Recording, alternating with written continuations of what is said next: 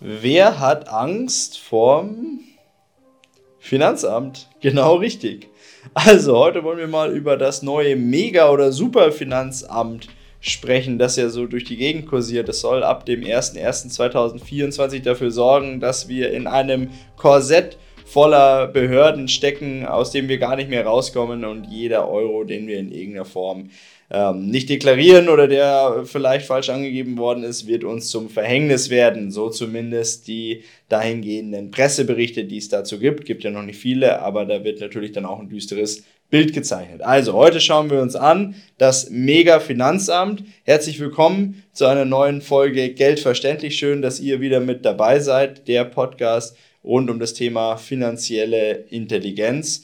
Ja, und heute mit einem Thema, das wahrscheinlich viele Leute tangiert, aber die meisten wahrscheinlich noch gar nicht mitbekommen haben. Also bin ich mal gespannt, schreibt es in die Kommentare. Habt ihr es davor schon mitbekommen gehabt? Ein mega Finanzamt soll in Deutschland installiert werden. So. Nicht, als wir schon genug Finanzämter hätten ähm, in, in Deutschland und dass diese Finanzämter auch schon sehr gute Arbeit leisten. Immerhin muss man ja neidlos anerkennen, dass das Finanzamt oder die Finanzämter und dann auch die jeweiligen Finanzgerichte und das Bundes Bundesfinanzministerium als darüber stehende Einheit ähm, wahrscheinlich die Behörden sind, die am besten digitalisiert sind und die auch schon am besten künstliche Intelligenz einsetzen, Algorithmen einsetzen, um äh, ja, Finanzkriminalität aufzudecken, Schwarzgeld zu bekämpfen und natürlich da auch die Steuern einzutreiben, die zu Recht, sage ich jetzt mal, ähm, dem deutschen Staat zustehen. Deswegen zu Recht, weil wir uns auf das alle, auf das Spiel ja einlassen. Wir sind hier beschränkt oder unbeschränkt äh, steuerpflichtig. Es gibt ganz klar die Regelungen, was steuerpflichtig ist und was nicht. Und wie, wie hoch jeweil, der jeweilige Steuersatz ist für Erträge oder Umsätze, die da getätigt werden, sodass man durchaus zu Recht sagen kann, ähm, Steuern, die zu Recht dem deutschen Staat zuteil werden sollten. So, jetzt also zu diesem Mega-Finanzamt. Wie muss man sich das vorstellen? Gibt es jetzt einen großen Koloss in Berlin, ein großes Betongebäude, wo das Mega-Finanzamt sich verschanzen wird und da ähm, hunderte oder tausende Leute arbeiten werden? Ähm, ja, wobei ich nicht weiß, ob das dann so ein Betongebäude wird, aber 1700 Stellen sollen für dieses Mega-Finanzamt geschaffen werden. Und dieses Finanzamt wird natürlich nicht Mega-Finanzamt heißen, sondern Bundesamt für Bekämpfung von Finanzkriminalität. So, und dieses Bundesamt soll einige Kompetenzen, die jetzt noch auf verschiedene Behörden aufgegliedert sind, also sagen wir mal der Zoll, das Finanzamt an sich, die Steuerfahndung, die Steuerprüfungen, die dann gemacht werden, die ja dann auch von verschiedenen Behörden durchgeführt werden. Also wir haben das Finanzamt vor Ort, dann die Steuerfahndung, die dann auch ähm, jeweilige Ländersache ist. Dann haben wir den Zoll, die, das ist dann Bundessache. Und ähm, das soll, die Kompetenzen sollen dann alle gebündelt werden. Soll nicht heißen, dass die ähm, jeweiligen Finanzämter oder die Steuerprüfungen oder der Zoll in irgendeiner Form wegfallen, sondern bei diesem neuen Bundesamt soll eben das Ganze zentralisiert werden. Das soll gemacht werden unter dem Deckmantel der Bekämpfung von Finanzkriminalität, der Bekämpfung von Terrorismus, der Bekämpfung von Schwarzgeld in Deutschland, auch im internationalen Bereich, vor allem auch im internationalen Bereich. Wo man grundsätzlich natürlich sagen muss, sind wir uns wahrscheinlich auch alle einig, das ist erstmal eine gute Sache.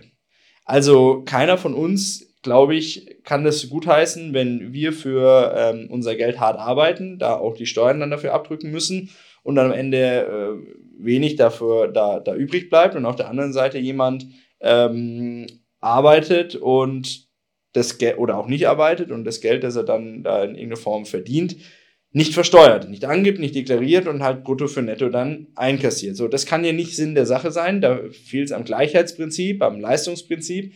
Und deswegen, glaube ich, sind wir uns da alle einig.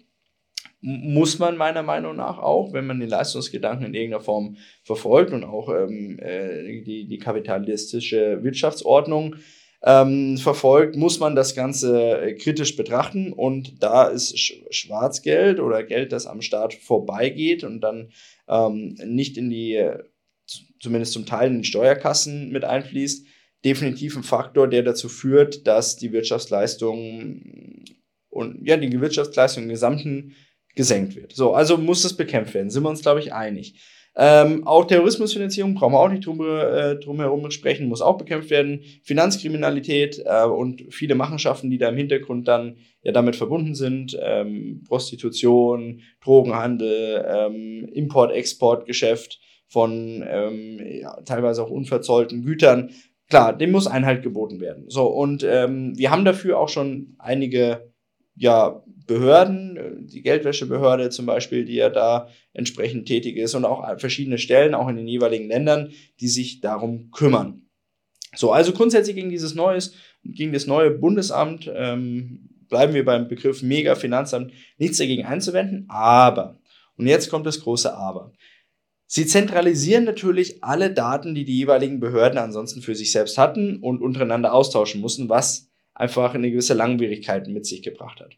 Sodass der gläserne Bürger, und sprechen wir mal ganz offen und ehrlich drüber, das ist ja immer wieder ein Thema, das dann ähm, in dem Zusammenhang fällt, dass der gläserne Bürger immer mehr zur Realität wird.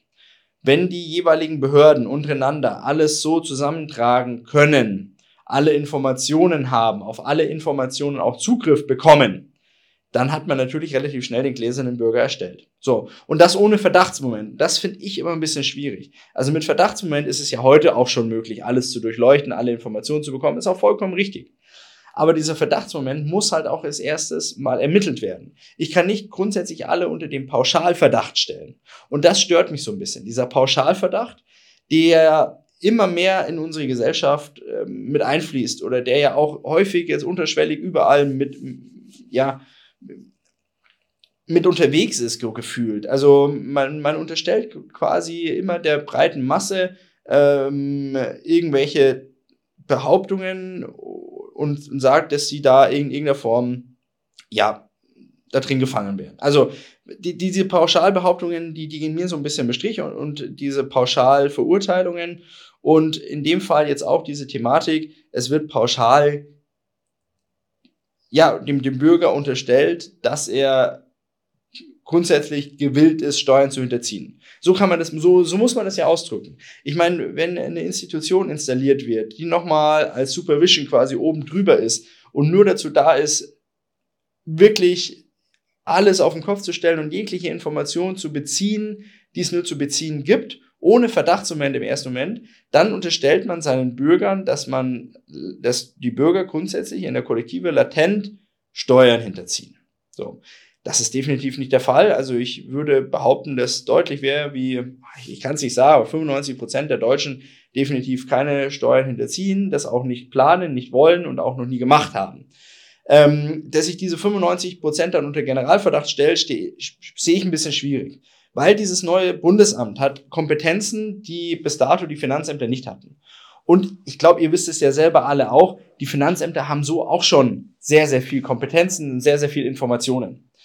Wenn ihr irgendwas abbildet, wenn ihr in irgendeiner Form äh, Kapital erhaltet, wenn ihr ähm, aus, einer, aus einer Kapitalanlage Erträge erhaltet, dann ist es immer so, dass das Finanzamt darüber informiert wird, informiert werden muss. Das Finanzamt bekommt es mit und ihr werdet das Ganze versteuern müssen. Das heißt, die Informationen, die werden sowieso schon zuhauf gebündelt beim, beim jeweiligen Wohnsitzfinanzamt eingespielt ähm, und dort verarbeitet und dann im Endeffekt von euch da auch versteuert. Jetzt hat man diese, dieses Superfinanzamt rundherum und an der Stelle muss man dazu sagen, es ist ein Referentenentwurf. Also das ist noch keine, äh, keine Gesetzgebung, das ist auch noch nicht unter ähm, Dach und Fach, aber der Referentenentwurf sieht vor, dass es zum 01.01.2024 umgesetzt werden soll und es gibt meiner Meinung nach keine Gründe dafür, warum das nicht umgesetzt werden soll. Also ich gehe davon aus, ab 01.01.2024 wird das Ganze kommen.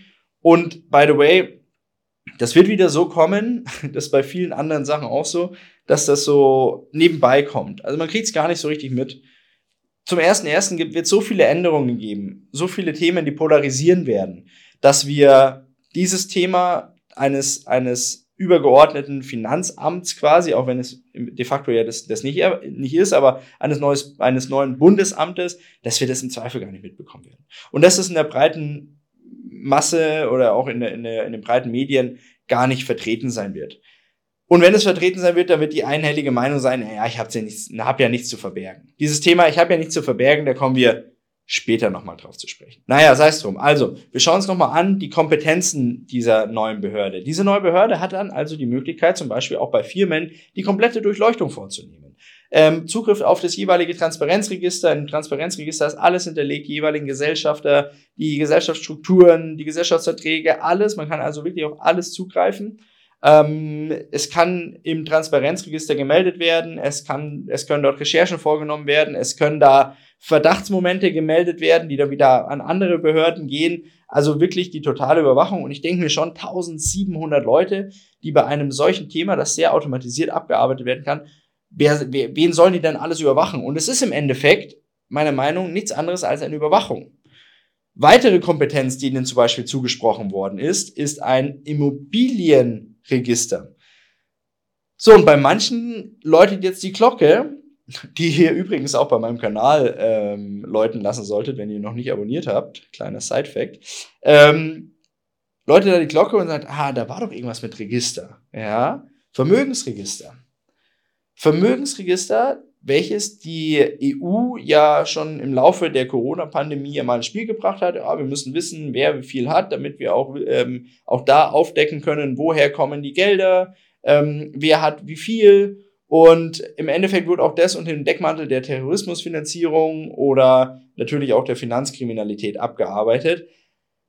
Wieso man da von jedem Bürger, von jedem Kleinbürger, von denen ja 99,9% eben nicht kriminell sind, äh, eine Vermögensaufstellung braucht, erschließt sich mir nicht, aber okay. So, und jetzt haben wir eben das Immobilienregister. Das bedeutet, dass Immobilientransaktionen, An- oder Verkäufe über 100.000 Euro in diesem Register gemeldet werden müssen.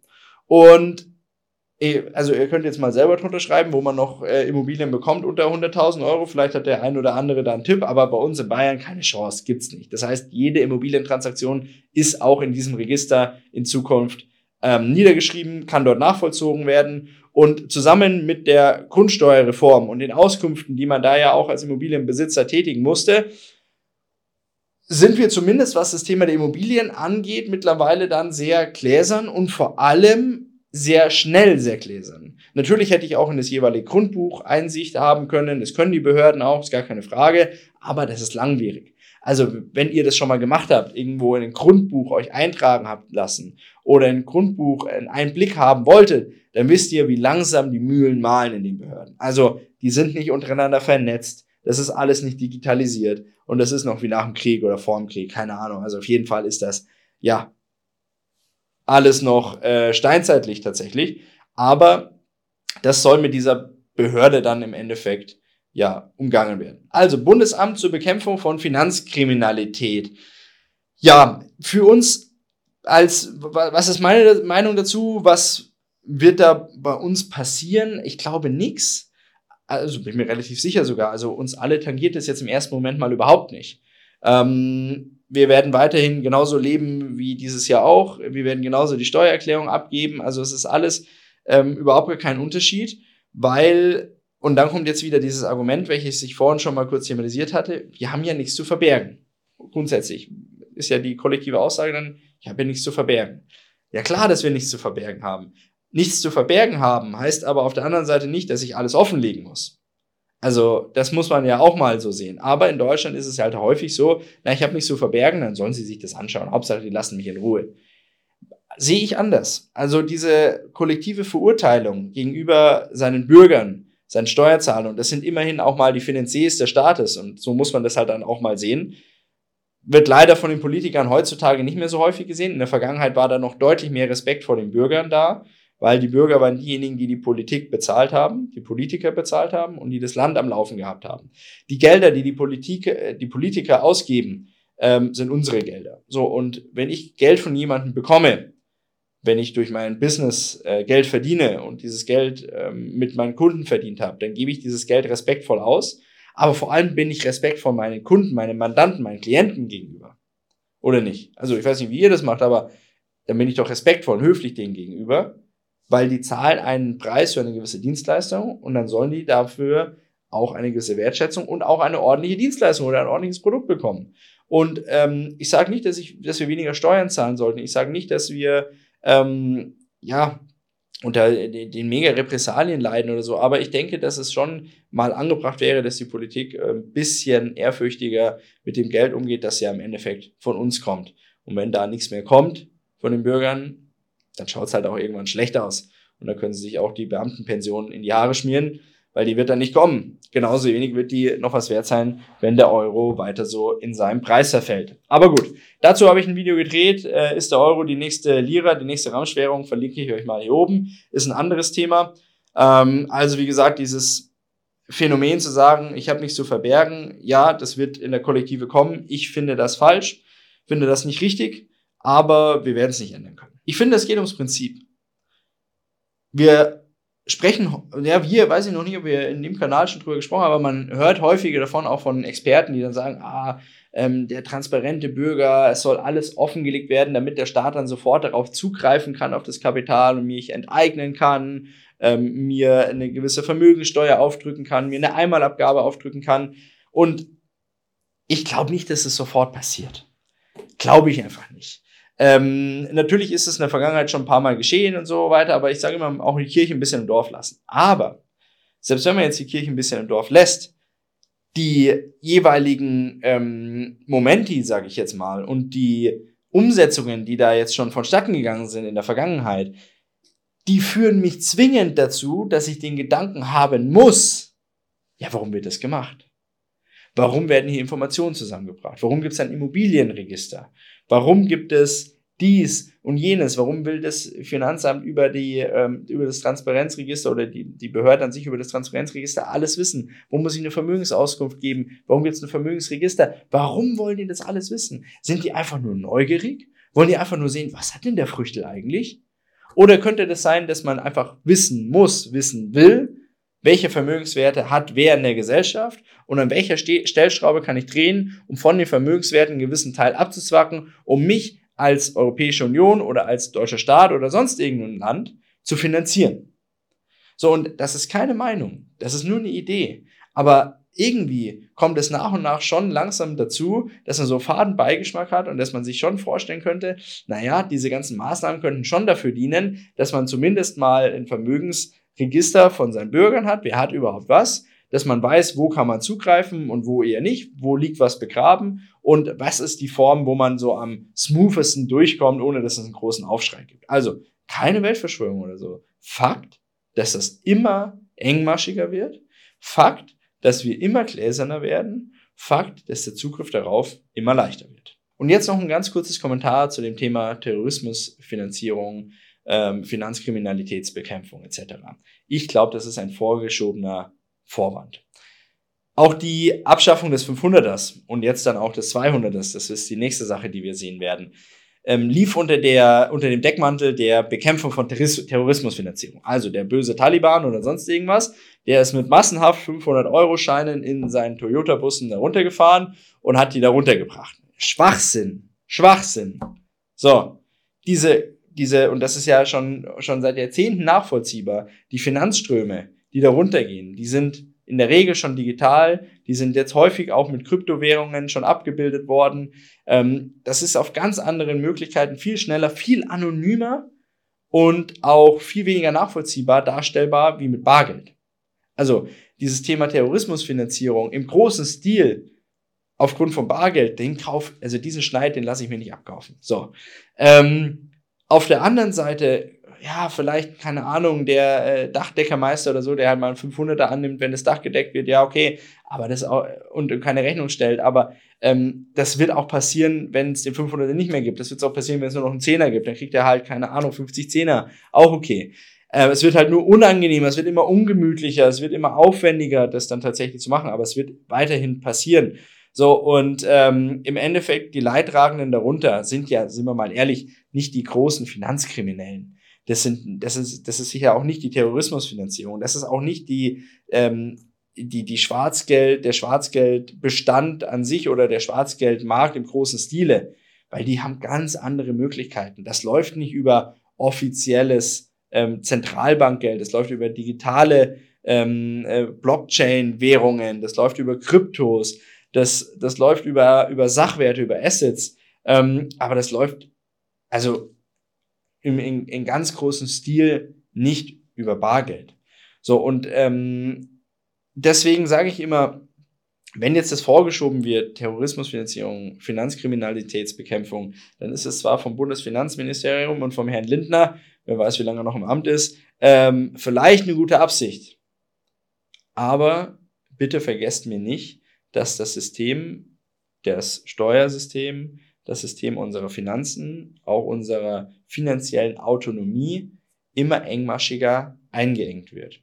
Was im Endeffekt dazu führt, dass ihr, dass wir alle einfach deutlich weniger finanzielle Bewegungsfreiheit haben, uns deutlich weniger finanziell, ähm, wie soll ich sagen, ausbreiten können, exper experimentieren können ähm, und immer eingeengter sind und alles auf Schritt und Tritt, verfolgbarer ist. Ich gebe euch ein Beispiel mit zum Schluss. Wenn die Oma dem Kind keine 50 Euro mehr schenken kann, ohne dass das Ganze dokumentiert ist, nachvollziehbar ist, vielleicht auch digital abgebildet worden ist. Wenn das nicht mehr geht, dann haben wir ein großes Problem in unserer Gesellschaft. Dann haben wir auch ein großes Problem mit der Wertschöpfung, mit der Wertschöpfungskette in unserem Land. Weil vergesst mir nicht, was das an Wertschöpfung ausmacht. Schenkungen untereinander, kleine Schenkungen, die sich dann irgendwo aufsummieren, was auch gerade ich meine, ist ja, gibt es ja offizielle Statistiken dazu, was auch Schwarzarbeit ausmacht. Positive Schwarzarbeit, nicht, nicht negativ behaftete Schwarzarbeit. Da braucht man nicht drüber reden. Aber positiv, also was positiv behaftete Schwarzarbeit, also Schwarzarbeit, die jetzt stattfindet irgendwo am Bau oder sonst irgendwo, was das auch an die, für einen Einfluss auf die Wertschöpfung hat in Deutschland. Die Gedanken möchte ich euch mitgeben. Sagt mir mal, was haltet ihr vom Mega-Finanzamt, vom Bundesamt für Bekämpfung für Finanzkriminalität?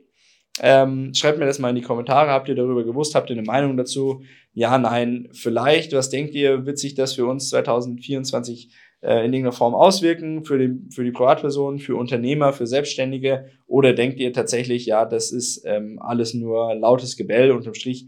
Passiert da nichts Großartiges und man fasst damit die richtigen, diejenigen, die tatsächlich Finanzkriminalität beschaffen oder betreiben. Ich bin gespannt, was ihr sagt. Ähm, danke, dass ihr heute wieder mit dabei wart. Ansonsten, falls ihr den Kanal nicht kennen solltet, jetzt bis zum Schluss dabei wart, freue ich mich natürlich darüber. Jeden Donnerstag, 18 Uhr, gibt's hier ein Video von mir. Ähm, mein Blog, mein Beitrag, Geld verständlich, soll einfach dazu dienen, finanziell manchmal auch komplexere Sachverhalte ähm, so darzustellen, dass sie für jedermann verdaulich sind, die finanzielle Gel Intelligenz in unser ähm, unsere Bevölkerung zu tragen. Denn ich habe jetzt gerade eben erst wieder eine Statistik gelesen, dass über drei Viertel der Leute in Deutschland von sich selbst behaupten, keine finanzielle Intelligenz zu haben. Das wollen wir ändern. Deswegen liken, teilen, verbreiten, Glocke läuten, äh, kommentieren, alles, was so möglich ist, wenn ihr das gut findet. Ich danke euch im Vorfeld schon mal dafür, freue mich auf die nächste Woche. 18 Uhr, Donnerstag, same place, same time. Geldverständlich. Macht es gut. Bis dahin.